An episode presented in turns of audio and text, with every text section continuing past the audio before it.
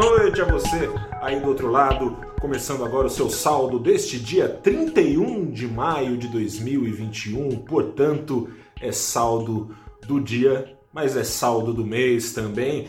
Foi um mês com tensões ligadas à inflação dos Estados Unidos? Foi, foi um mês em que o mercado tremeu com a possibilidade dos juros por lá subirem antes do esperado? Foi sim, tremeram também os preços do minério de ferro, tremeram.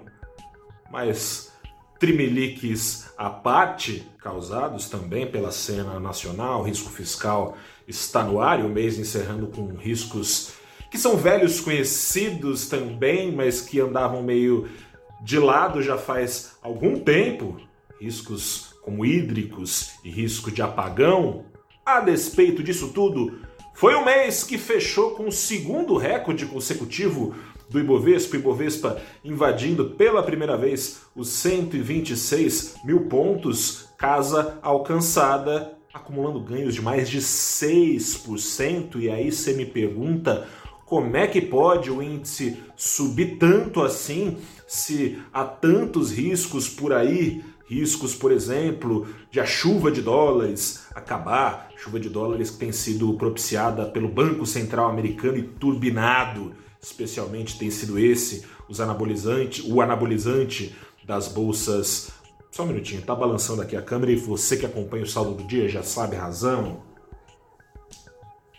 esta menina aqui, a Glória, que está querendo aparecer no saldo do dia, saldo, saldo histórico, né? Saldo de Bovespa bombando, a Glorinha aqui querendo aparecer. Mas acontece o seguinte, como eu dizia, você se pergunta como é que pode tanto risco caber na mesma sacola do recorde?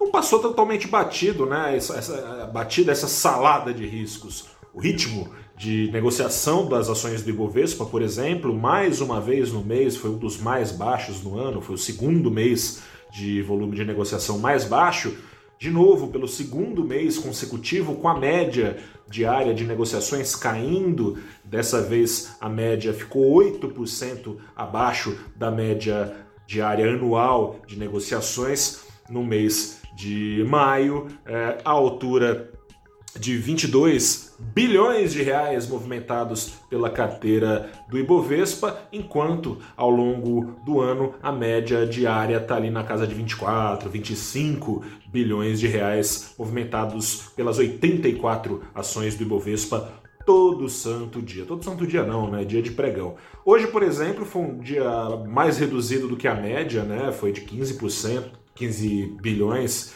uh, o giro, porque teve feriado lá nos Estados Unidos com investidores estrangeiros de braço cruzado. Mas, ao longo do mês, sobretudo eles colocaram dinheiro aqui na Bolsa do Brasil, que explica também um dólar caindo na base de quase 4% no mês, 3,81, o dólar sendo vendido no fechamento dessa segunda-feira aos R$ 5,22. Mais dólar entrando no país, fica menos escasso, aquela coisa, coisa e tal. Ele fica mais barato, ficando mais escasso no mundo todo, aliás, e com perspectivas de perda de valor também Portanto, a cena externa, perda de valor de compra, inflação nada mais é do que perda de valor de compra. Com essa perspectiva, ele caindo em várias moedas aqui no Brasil também caindo. Uh, falava dos investidores estrangeiros que fizeram especialmente alocações táticas pelo mundo.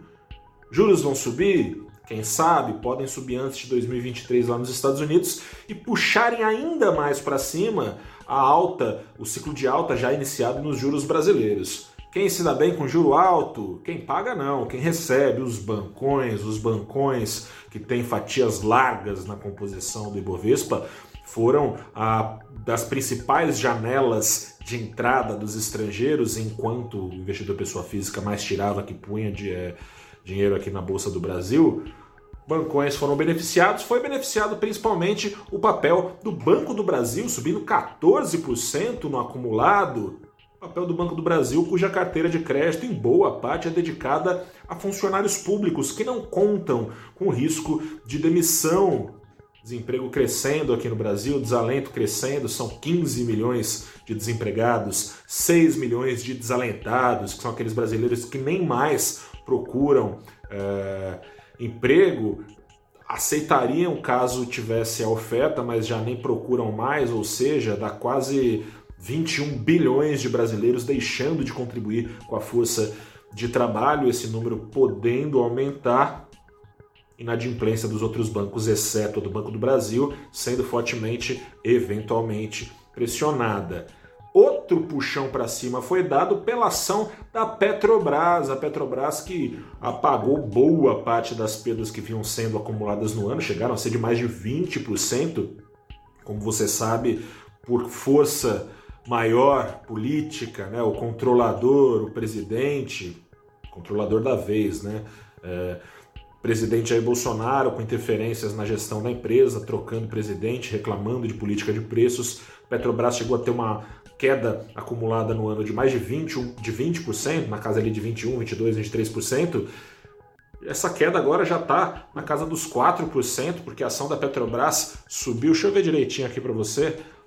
Está de bate-pronto aqui no terminal do valor Pro Serviço em Tempo Real do valor econômico, entre 15% e 17% ações da Petrobras subindo. Como? Resultados financeiros favoráveis. Resultados financeiros favoráveis, o preço da ação é, sendo mais alinhado aos fundamentos oferecidos pela empresa, um pouco em desalinho ao risco político que segue no ar, hein? O presidente nos últimos, nas últimas semanas chegou a falar de novo em interferência nos preços, seja de combustíveis, seja da gasolina e especialmente do diesel, né? Que mexe com parte importante do apoio que ele tem entre os caminhoneiros ou que pretende ter, né? O valor investe, o valor econômico já mostrou que ele anda perdendo é, parte do apoio para a categoria para o ex-presidente Lula, justamente aquele que hoje, de acordo com pesquisas de opinião, lidera a corrida presidencial. Tem alguma divergência é, de pesquisas no primeiro turno, praticamente todas elas no segundo turno apontam